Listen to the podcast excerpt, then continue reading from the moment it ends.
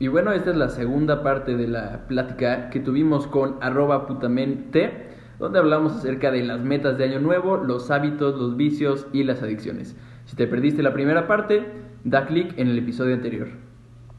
En el sistema de desarrollo científico, las implicaciones sociales y los dilemas de origen bioético se consideran especialmente fascinantes. En la Ciudad de México, los detectives que investigan estos dilemas éticos son miembros de un escuadrón de élite conocido como Unidad de Éticas Especiales, con la colaboración de Vinca y Neuroethics Today. Esto es Brain and Order, Unidad de Éticas Especiales. Esta cuestión de la neuropredicción, ¿sí? Que es este campo de estudio que dice que, pues, que podemos prevenir, bueno, no prevenir, predecir diferentes comportamientos que pueden ser con base en la genética, que son estos Genome-Wide Studies, Association Studies, que es la abreviatura en inglés. Eh, pero bueno, esa es una parte, pero estaba leyendo el manual de neuroética en cuestión de propiamente la neuroética de la adicción y hablaban de las implicaciones éticas que podría tener la neuropredicción, pero hablando un poco más en los estudios de neuroimagen, ¿sí? Resonancias magnéticas funcionales, algunos estudios eh, cognitivos o pruebas cognitivas que yo le podría hacer a niños y adolescentes para mm. determinar que tienen ese riesgo precisamente. No, no solamente en una cuestión hereditaria o genética o social, porque finalmente yo, yo, diría que la adicción es una cuestión completamente multifactorial, en la cual sí entra la parte genética, la parte social, la parte propia del individuo, de, de su conducta, la formación de su personalidad, ¿no? Pero bueno, todo esto ¿qué implicaciones podría tener si lo implementáramos como una tecnología? O sea, tú vas a entrar... Un diagnóstico. Hacemos este estudio. El estudio es para protegerte, pero al mismo tiempo tiene una, un interés de salud pública porque cuesta dinero. La adicción cuesta dinero, para el Estado me refiero, ¿no? Le cuesta dinero, entonces probablemente el Estado lo puede abordar desde la perspectiva que te está protegiendo a ti, pero en general está protegiendo sus intereses económicos. Sí, yo aquí lo que veo es que al final tengas eh, predisposición genética o no, eh, cualquier individuo puede caer víctima de estas adicciones. Entonces, yo, yo, si, fuese el Estado, imagínate que alguien me dice, venga, Tamara, eres el Estado, haz lo que quieras con todo este dinero. Eh, yo invertiría en prevención general para todos, es decir, en revisar, poner a disposición de la enseñanza y la educación pública, que aquí en España predomina, pues en esas, en esas instituciones que tenemos, poner un apoyo de personalidad eh, sanitario del aspecto psicológico, es decir, psicólogos, pedagogos, que desde pequeños pues hagan una educación en prevención general y que tengan capacidad de detectar casos particulares de más vulnerabilidad. Eh, no a nivel eh, de neuroimagen, sino a nivel de eh, circunstancias familiares, porque al final puede que sea uno de los factores que tengan más peso. porque, como os decía, puede ser el más predispuesto a caer en una drogadicción que si no llegas a contactar con esa droga, es imposible que lo desarrolles. O sea, lo, social pesa mucho más que lo... Perdón, lo social pesa mucho más que lo biológico al fin, ¿no? Eh, claro, es muy difícil medir la proporción, es decir, en qué, mm. en qué aspecto pesa más, pero si se ven casos de factores hereditarios que se sobrepasan por unas buenas condiciones eh, en el desarrollo, claramente tiene muchísima importancia. O sea, yo lo, lo, lo que estoy eh, concluyendo ahorita es literal todo parte desde el control emocional. O sea, no, no podemos pretender cortar de tajo una adicción o un mal hábito si no se tiene antes el control emocional. O sea, y ahorita que lo decías que hay que racionalizar las cosas, no podemos racionalizar si no tenemos un, control emocional. Entonces, creo que me iluminó muchísimo tu, tu aportación, en verdad, porque sí, es súper, súper lógico. Gracias. ¿Ahí? Pues digo, yo personalmente digo, entiendo esta cuestión de la racionalización, pero al mismo tiempo no sé qué tan difundido está el pensamiento, el preponderar el pensamiento racional y las mediciones objetivas, como en este caso la medición objetiva de, tomar siete copas de vino o de 3.500 calorías en un atracón, ¿no? Eh, muchas veces, y esto puede ser parte incluso de, idiosincrásica, ¿no? Eh, nos vanagloriamos de tener estas decisiones impulsivas, de este gut feeling, de tener este instinto, esta intuición, muchas veces, y no sé si es lo mismo, parte de nuestra educación se denosta un poquito la parte racional, que en este sentido parece ser la fundación tanto de la creación de hábitos como de la eliminación de malos hábitos, en este caso, de vicios en general, ¿no? Y, precisamente que esa parte es lo que, lo que yo veo complicado, no en un sentido, digo, personalmente sí, prepondero lo racional lo más que puedo, y al mismo tiempo seguramente no, no tanto como debería. A ver, es que ser racionales es cansado, ¿eh? O sea, de verdad que es cansado. Pero además yo creo que no sé si todo depende, o eso fue lo que entendí que dijiste, la generación de hábitos eh, depende de la parte racional. O sea, entiendo la dicotomía que utilizamos aquí para fines de entender diferentes partes del cerebro y sistemas, pero al final, otra, vez lo voy a llevar a neuroética ámbito A, que tú pares de estar criticando a alguien, que tú pares de ser juicioso en el sentido mal, moral, etcétera, eso, eso implica empatía, es emocional. Entonces, lo que te viene para hacer conciencia te topa haber visto lastimar a alguien, haberle visto la cara a alguien cuando le hiciste algo malo. Eso es emocional y eso eventualmente sí desencadena, creo que, bueno, primero la parte emocional, sentimiento de culpa, etcétera, sí es que existe porque se desarrolló tempranamente o whatever, y después ya hacer la conciencia, reflexión de decir, ok, pues ¿qué hago con esto? O pues si hay empatía, pues evidentemente pensarás que mejor no lo haces y cómo le haces para hacerlo, para dejar de hacerlo, pero si no hay empatía, pues hijo, ahí están los psicópatas o bueno, las alteraciones del, ¿no? Este, antisociales, de la personalidad antisocial, en donde pues no te importa mucho, ¿no? O sea, pues qué me importa que le hice sentir mal. Entonces ahí creo que está la relevancia de no eh, también pensar que a lo súper racional, bla, bla, bla, tienen como un papel eh, muy importante ambos, ¿no?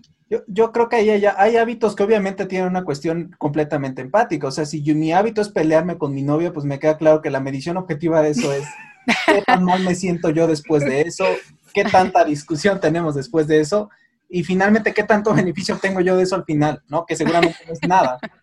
¿Cuántas discusiones tengo al día? ¿Cuántas discusiones tengo a la semana? O sea, incluso existe la adicción a las estadísticas, y lo queremos ver desde la perspectiva racional, y es muy común en los creadores de contenido social, que es cuántos seguidores tengo, cuántas vistas tuvo el, nuevo video que saqué, eh, qué tanta resonancia, o que se viralizó algo, pues estoy viendo cada hora cómo suben y suben y suben y suben. Sí. También tiene que ver con esta cuestión que mencionamos de la gratificación instantánea y la dopamina, ¿no? Sí. la adicción a las estadísticas. Sí, es que todo, aún encima en este caso es más complejo porque se están metiendo temas de aprobación externa. O sea, que esos son gratificantes muy, muy, muy, muy fuertes porque al final somos una especie social y lo que buscas desde, o sea, e, este impulso reflejo que tenemos de pegarnos y agarrar las manitas como al pelo que tendrían nuestras madres, eso ya es un, instinto de, sociedad, de, pegarnos a lo que tenemos más cerca. Entonces, eh, pertenecer a un colectivo es muy importante para el ser humano, es algo súper primitivo. Entonces, se ha desarrollado todo esto en un contexto social donde cuanta más aceptación tengas de los que te rodean, tienes más probabilidades de éxito, más eh, conexiones de trabajo, más oportunidades laborales, más oportunidades sentimentales. Por lo tanto, eh, claro, es que las estadísticas en redes sociales eh, tienen ese, ese doble factor de que aún encima las presentan muy bonitas, porque esto lo estudian todas las plataformas, de cómo hacer los formatos más gustositos, más llamativos, más pues con soniditos que dan como digo yo, gustirrinín. Entonces, eh, todo esto hace una experiencia de entrar ahí, de ver aceptación social, de ver interacción con otros humanos tan inmediata que claro, es que es, totalmente adictivo, pero carente de empatía, porque eres tú el, principio y el fin de esa sensación. O sea, no, no hay empatía en, en, el, en este proceso. Es decir, a mí que me des un like eh, no me dice nada. A mí lo que me dice y donde yo uso la empatía en redes es, es, algo que me fastidió un poco al empezar a divulgar en vídeo. Y es que yo llevo nueve años divulgando en persona, con talleres, charlas. Entonces veo, veo las caras de la gente. Yo veo si tú me estás entendiendo, si te está gustando, si te estoy aburriendo. Entonces cuando me planteé grabar vídeos digo, ostras, es que esto va a ser rarísimo, porque yo no, no puedo tener ese feedback inmediato. Entonces eh, eh, la empatía la uso con los comentarios, con las preguntas de os está gustando, os estoy entreteniendo, eh, lo entendiste, no lo entendiste es la única forma de empatía y contacto real que hay en redes. Los likes, la estadística, cuántas veces se guardó, son datos para las marcas, pero no son datos para las personas, creo. Oye, y hablando esto del gustirrinín, Ah, este, a ver, y entonces pregunta para todos, ¿considerarían que es ético utilizar cuestiones que apelen al gustirrinín, eh, es decir, neuromarketing, conocimiento científico para jalar cuando es una cuestión educativa, pero no cuando es una cuestión para beneficio de lucro corporativo, etcétera, como lo que estábamos platicando en un inicio, eh, y, como, no sé, alcohol, lo que estamos diciendo que claramente va a tener una repercusión en el individuo, ¿no? Adolescentes, etcétera. Este, ¿O cuál sería el criterio? Quiero saber un poco como sus opiniones. Para, para implementar esos Aquí tenemos, sí, sí, aquí tenemos a los Instagramers, ¿no? Este, súper eh, eh, doctor sin doctorado, perdón, ya te iba a poner el doctorado de gratis. y, y pues ¿no? Y quiero saber su perspectiva. Al final, eh, si a ustedes se les da todo un curso, yo vengo y les vendo y saben que aquí está el neuromarketing y así van a tener súper seguidores y ustedes, al final, su finalidad es jalar gente y saben que van a volver adicta a la gente con su contenido dirían sí y es ético y es diferente de lo que hace Coca-Cola con Santa Claus y Navidad, ¿no? Y toda esta campaña del oso polar, o, no, o sí, o por qué, y en dónde está. No sé si quieres responder tú primero, Tamara.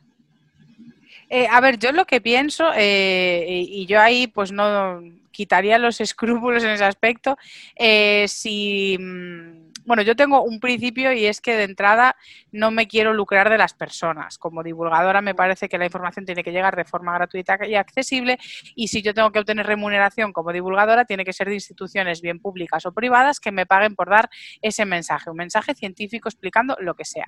Entonces, partiendo de esto, em, claro, la ética que hay detrás eh, de los mecanismos eh, claro, depende de la ética que hay detrás del proyecto general. Es decir, si yo voy a obtener herramientas para poder llegar a más gente, eh, las voy a utilizar y ya las utilizo. Es decir, yo utilizo subtítulos, utilizo fotos divertidas, utilizo el humor. Eh, a mí nadie me ha dado una guía de, cómo, o sea, de lo que estoy haciendo. Hay muchas cosas, de hecho, que me han dicho que hago y yo no sabía que estaba haciendo. de hecho, es que me ha hablado gente de marketing a modo, usas esta técnica de no sé qué y yo pues sabes tú lo que uso, yo no. O sea, ¿qué pasa? Que es que el ser humano al final aprende. Tú estás viendo un anuncio de Coca-Cola y estás viendo lo que funciona de ese anuncio de Coca-Cola. A nivel subjetivo, o sea, a nivel eh, inconsciente, sí. Eh, tú estás archivando lo que te ha gustado a ti, lo que te llamó la atención. Entonces, eh, con un ejercicio de, a veces involuntario, te va a acabar saliendo. Entonces, mm, no sé si es más o menos lícito que te den una lista. de, haz esto, al final lo estamos haciendo igual. Exacto, o sea, es decir, tú consideras que vas a hacer lo que funcione para llegar a tu objetivo, que en este caso es, pues si se te hace lógico utilizar esta lista de cosas para generar seguidores, porque tu objetivo es llegar a esos seguidores, tiene sentido que entonces es lícito moralmente. Claro, si va, si va a acordar mis valores. A decir no, ¿no? Claro, o sea, a mí me puedes decir, haz los vídeos en bikini, que seguro que los ve más gente. Eh, pues, es que me refiero yo. Eh, y yo puedo seguro decir... los videogamers te empiezan a seguir también. Eh, seguro que los del LOL, todos estos, vienen corriendo. Entonces, puedes decirme que eso es una técnica de marketing brillante, pero no encaja en mi proyecto. Por eso, yo creo que, la, la, o sea, lo importante en esa ética va a ser el proyecto en sí. Es decir, ¿qué, qué vas a, o sea, de qué estás vendiendo. Entonces luego también como, bueno, lo puedes decir también, no, sé qué ofertas te han llegado a ti, si estás, has estado cómodo con algunas o no. Eh, a mí me han venido marcas, por ejemplo, de comida. Y yo digo, ojo, pero es que yo, o sea, yo como, pero no, no, no sé, qué, o sea, no sé qué, qué, hacer. Entonces es como, en plan, pues prefiero no, personalmente. Pero porque a mí no me encajaban. Igual otra persona, pues yo qué sé, otro tipo de producto que tenga que ver, pues explícame científicamente cómo se absorbe esto en el intestino. Pues igual me encaja y sí que, pero de entrada no lo veo. Entonces veo más la ética ahí aplicable al proyecto en sí. Lo que dices tú, pues el anuncio de Coca-Cola que te está vendiendo azúcar eh, a una sociedad ya obesa eh, con adicción a este tipo de... Entonces la licitud de utilizar este tipo de ciencia para llegar o influenciar llanamente a los seguidores o al público, a los consumidores, estaría en la finalidad, el objetivo. Les estás ofreciendo educación versus les estás haciendo un, con una cosa que les va a dar diabetes, ¿no? En, a ver, para mí lo ideal en estos casos es tener una población educada. Es decir, eh, mm, son técnicas de neuromarketing. Eh, entonces, eh, si tienes una población menos vulnerable a ellas y que aplica un pensamiento crítico, da igual lo agresivas que sean, que vas a, vas a cambiar, vas a decir, me aburre, no, no me llama, no voy a invertir ahí mi dinero, lo voy a dejar en otra cosa. Y esas campañas se van a ir, porque no, no hay dinero que las sustente si ya no estás consumiendo eso.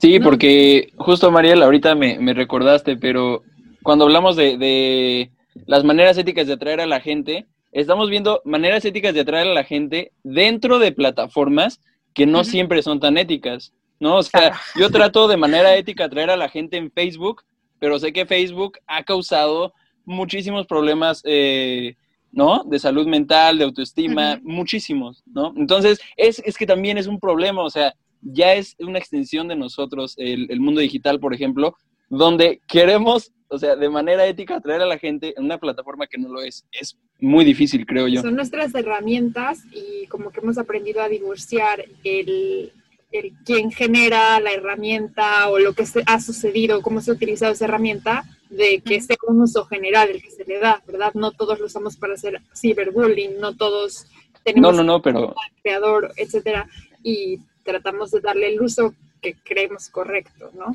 sí, pero el algoritmo, al final tú tienes que adaptar al algoritmo de Facebook, si no, no te va a servir nada de lo que hagas, ¿sabes? Entonces ahí también sería como... O sea, eh, para mí el punto, obviamente, las redes sociales no están, están diseñadas para ser adictivas. La mayoría de las mejoras y la mayoría de los algoritmos están diseñados para que la persona esté la mayor cantidad de tiempo ahí para que consuma la mayor cantidad de publicidad que se pueda. Eh, el que yo utilice de manera ética o no Instagram, pues sí, yo tengo un cierto porcentaje de decisión sobre cómo lo voy a utilizar. Eh, claro. En el sentido de que, pues sí, si yo, a mí me han ofrecido hacer anuncios de pruebas de COVID, de un buen de cosas, ¿no? Ostras. Relacionadas con mi tema, pero de todas maneras yo no me siento cómodo haciéndolo. De hecho, casi siempre que llego a hacer una publicidad, que no es nada frecuente, me siento extremadamente raro, porque no es lo mío, no es mi personalidad. Eh, y cuando yo recomiendo algo que me gusta, pues lo recomiendo de manera legítima. Este producto me gusta, este libro me gusta, eh, este, esta aplicación les puede ayudar a memorizar o lo que sea, ¿no? Pero porque yo lo he utilizado y sé que está basado claro. en científico. Yo hago igual, lo que me gusta lo digo. Claro. y no me ha pagado nunca un café nada, ni un café. yo siempre me preguntaba, ¿se lo pagan o no? Porque no, nada, nada. O sea, os puedo decir que, que, me han mandado dos libros gratis. Uno, eh, mi editor, eh, y otro, eh, una editorial de aquí de Galicia, pero vamos, eh, o sea, modo, te queremos mandar un libro, sin más. Y, es lo único, o sea, no me ha pagado nadie nada, de nada, de nada. Ni en la tele, que fui dos veces aquí a la tele de mi comunidad autónoma en, Galicia y, y fui gratis. Y a mí estas cosas me encantan. ¡Wow! No, pero también digo, sí lleva ahí toda una serie de implicaciones, no me voy a cambiar de tema, pero de, o sea, el valor de la gente que se dedica a esto que ustedes no se dedican, que es educación, y cómo no se paga tan bien como otras cosas, ¿no? De que... mencionar, sí, es la que como divulgador sí quiero que llegue mi mensaje a la mayor cantidad de gente, pero no quisiera gente adicta que llegue a mi mensaje no por la no porque le interese el mensaje, porque parte de la divulgación es tener oídos abiertos a lo que yo quiero decir. Porque si yo voy a decirles a los antivacunas, oye, es que aquí está la evidencia científica, esto, esto y esto, esa persona ya llegó a sus conclusiones, tiene un sesgo cognitivo que no va a ser modificado con evidencia científica o con la mejor divulgación. O sea, puedo llevar a Carl Sagan, lo puedo revivir y llevarlo a que les divulgue lo que yo quiera y no, le van no lo van a escuchar. Entonces, en cierta manera, yo prefiero que llegue gente, sí, porque yo puedo modificar mi contenido, mejorarlo lo más posible para que llegue a más gente, eh, hacerlo más general, utilizar un mejor lenguaje, ¿no? Diferentes estrategias que utilizamos. Pero finalmente, eh, el público, yo considero que el interesado y también el que esté como indeciso, llega por sí solo teniendo un buen contenido, esté siendo constante y demás, ¿no? Cuestiones generales de redes sociales. Eh, pero sería un poco mm, inocente de mi parte decir que las redes sociales no están diseñadas para ser adictivas, porque lo están, 100% están diseñadas para vender publicidad, para vender datos, que esa es otra cuestión que sería muy importante hablar de eso en algún programa posterior, porque la conformación de datos, o sea, no es una publicidad general para hombres de 28 años que estén en el Estado de México. Es una publicidad específica para mí, con base en lo que las búsquedas que yo utilicé, con base en las cookies que hay en mi navegador, con base en lo que mis amigos, que mi red de Facebook sabe que tengo, con, este, consumen, perdón, con base en todo eso. Entonces, es una publicidad, yo estoy contribuyendo a esa publicidad, yo diría, no ética, ¿sí? Y que, pues, y tristemente, pues, se basa en ciencia. Sí, a ver, yo algo positivo que veo ahí es en... Eh, claramente sí, a mí yo, yo lo pienso a modo, bueno, yo estoy, eh, mis vídeos encima son de 10 minutos, o sea, no es un vídeo corto de Instagram. Si hay una persona con una adicción a redes, estoy contribuyendo a que esté 10 minutos más. Eh, ¿Qué pasa? Que esa persona puede estar aprendiendo algo eh, que le ayude incluso pues a valorar esa propia adicción en algún momento. Eh, entonces yo ahí siento eh, cierto alivio en contraposición a colaborar a esa adicción, porque es que estáis, lo que estás mencionando, somos parte de ese algoritmo.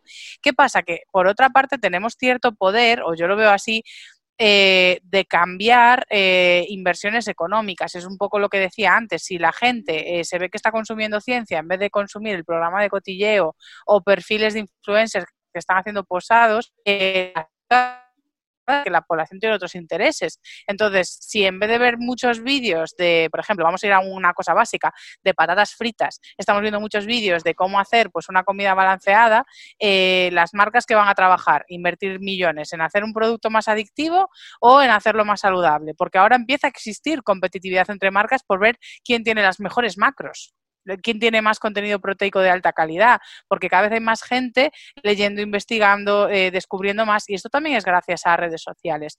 Entonces yo creo que, que dentro de, del mal que, puede suponer para muchas personas esa adicción, eh, puede haber cambios, puede haber cambios que beneficien a la sociedad, eh, porque al final eso, estamos, estamos rodeados de empresa privada con intereses comerciales lícitos, legítimos, en un mercado capitalista en el que vivimos, pero que pueden ser controlados por, el, por una sociedad educada y empoderada con información que vaya hacia nuestro autocuidado. Entonces, si, si lo que nos preocupa es nuestra salud, la empresa va a seguir haciendo dinero, que para eso están, pero que hagan dinero que nos beneficie, entonces sería como un win-win. Qué interesante lo que todos están diciendo de verdad, porque sí es cierto, eh, Mijail, que Instagram y todas esas plataformas están diseñadas para ser adictivas. Y para que tengas la razón, ¿no? Que exactamente, exacto. Que, o sea, esto que dices, ¿no? Muy real, que es como, se pueden utilizar para hacer un diagnóstico de lo que de lo que quiere, como de esa conciencia colectiva, ¿no? Es como si el hombre genera estas tecnologías que son como eh, un procesador, como, su como parte, si fuera una parte de un cerebro hipotético de, de la conciencia colectiva, a partir de la cual podemos diagnosticar y reflexionar que está en la mente de todos, ¿no? Para tratar de cambiar paradigmas en la industria, en etcétera, con respecto a lo que nos gusta, hacia dónde estamos cambiando como población, ¿no? Y eso está súper, súper interesante justo por lo que decías hace ratito de, este, de la educación. Al final, esto como con la pregunta de es moral o no, bueno, al final, pues si ya tenemos todo hecho, al final reconocemos que nosotros, nuestro cuerpo está hecho para tener adicciones, ¿no? Al amor, a una persona, a, en general las cosas. Reptiliano el asunto. no, claro, sí estamos hechos, pues, vamos, nos vamos a enganchar con cosas, punto. Por eso es que podemos formar hábitos, si no, no podríamos, ¿no? Mm. Entonces, o sea, el hábito es, ya estas cosas, entonces, ¿el hábito es como una adicción o, o, sea, una adicción buena? estoy hablando como de hábito y vicio como en forma paralela positiva y negativa. Ah, Exactamente. Exacto. Entonces, este, porque corrígeme si estoy mal, Tamara, estamos hablando del mismo sistema de recompensas, el, ¿no? Con el cual va a modular este tipo de conductas. Entonces, si ya estamos hechos así, tenemos que meterle el right input, ¿no? Y podemos aprovechar que si ya está, ya están hecha la tecnología así para generar eso, meterle ustedes como educadores o como lo que queramos, como gente consciente de esta sociedad, lo que queramos para que, que vaya hacia la sociedad, ¿no? Para causar ese paradigma. Me parece excelente reflexión de todos. Muy interesante. No sé si te gustaría agregar algo final, en, digamos, Tamara, en cuestión de todo el programa, algo que tú quisieras resaltar, o no sé, en cuestión de los hábitos, del año nuevo, demás. Eh, bueno, a ver, en cuestión de los hábitos, eh, yo, bueno, es que insisto que el especialista, es decir, nosotros desde la neurociencia podemos hacer una lectura eh, física a nivel estructural de qué es lo que está ocurriendo, pero a nivel práctico, las personas de, que tienen que asesorar esto, si queremos hacer cambios de hábitos perjudiciales, sobre todo a los que estemos enganchados, siempre va a pasar por terapia y asesoramiento de profesionales sanitarios que, que van a ser los que van a controlar nuestra salud. después, propósito de Año Nuevo, pues eh, los veo una, una, cultura un poco tóxica porque parece que, que, estás abocado a que ya sabes que vas a fracasar y muchas veces ya hasta pasas de hacerlo. ¿Sabes? Dices, bueno, sí, podría hacer dieta. Bueno, ya es igual, si ya sé que voy a fracasar como todos los años. Entonces, como que se establece un bucle repetitivo de fracaso, de, de latigarte. Entonces, yo creo que esos cambios van a llegar a partir de un buen estado emocional. El cambio del año, el cambio de calendario no te va a dar un mejor estado emocional. El mejor estado emocional te lo va a dar eh, la introspección, la meditación, o sea, no meditación en un ambiente muy espiritual, sino simplemente dedicarnos tiempo a valorar cómo estamos y si notamos que no estamos bien, buscar asesoría. Yo es la reflexión que tengo con respecto a eso.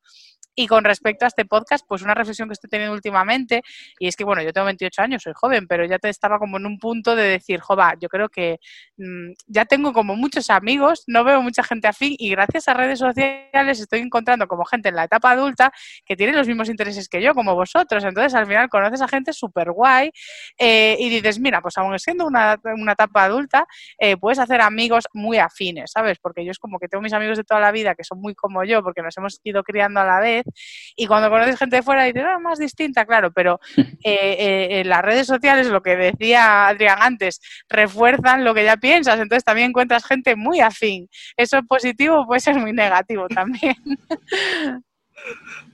pero sí, me mola un montón encontrar gente como vosotros. Aunque tenga pelos en las piernas, ¿no?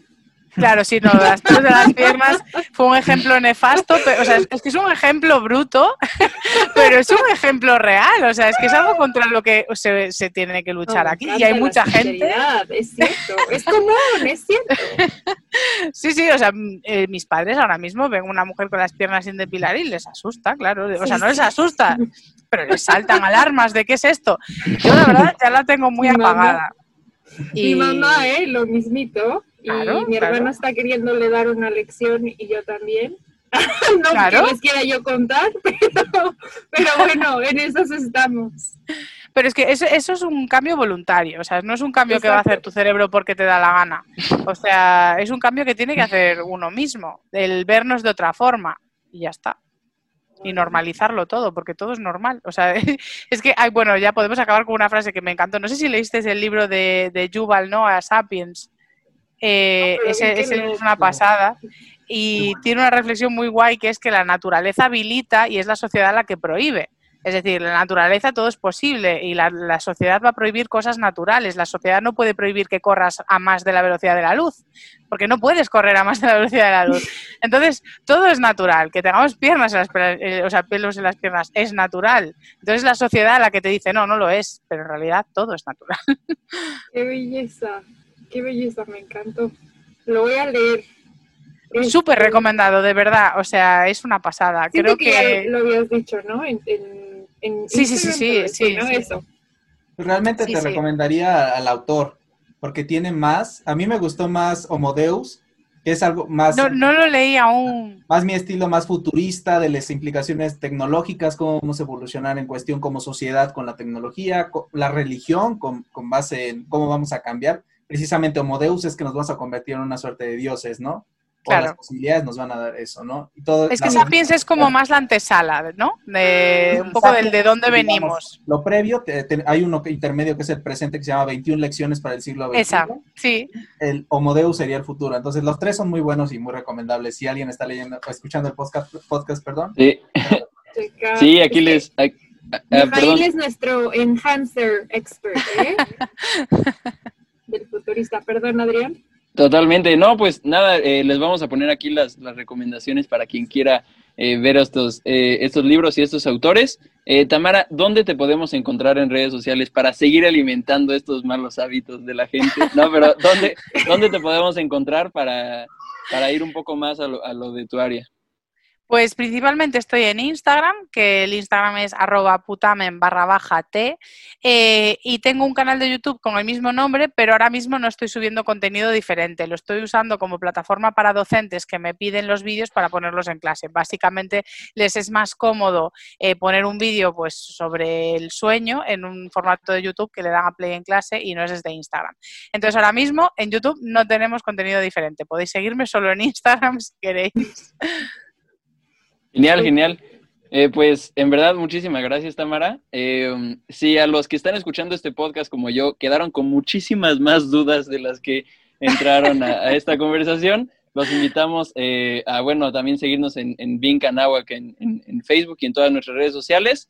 Espero, espero de verdad se pueda retomar esta conversación con muchísimos más temas que, que, surgieron. Este, este programa puede ser 10 programas. Entonces, eh, en verdad, muchísimas gracias y pues eh, esténse muy atentos al contenido que vamos a sacar y nosotros nos vemos muy, muy pronto. Esto fue otra emisión de Brain and Order, Unidad de Éticas Especiales. Brain and Order es presentado por Vinca, el programa interdisciplinario enfocado en el estudio de las neurociencias y bioética. Si te gustó y quieres saber más, síguenos en nuestras redes sociales como Vinca. Nos escuchamos en la siguiente, muy, muy pronto.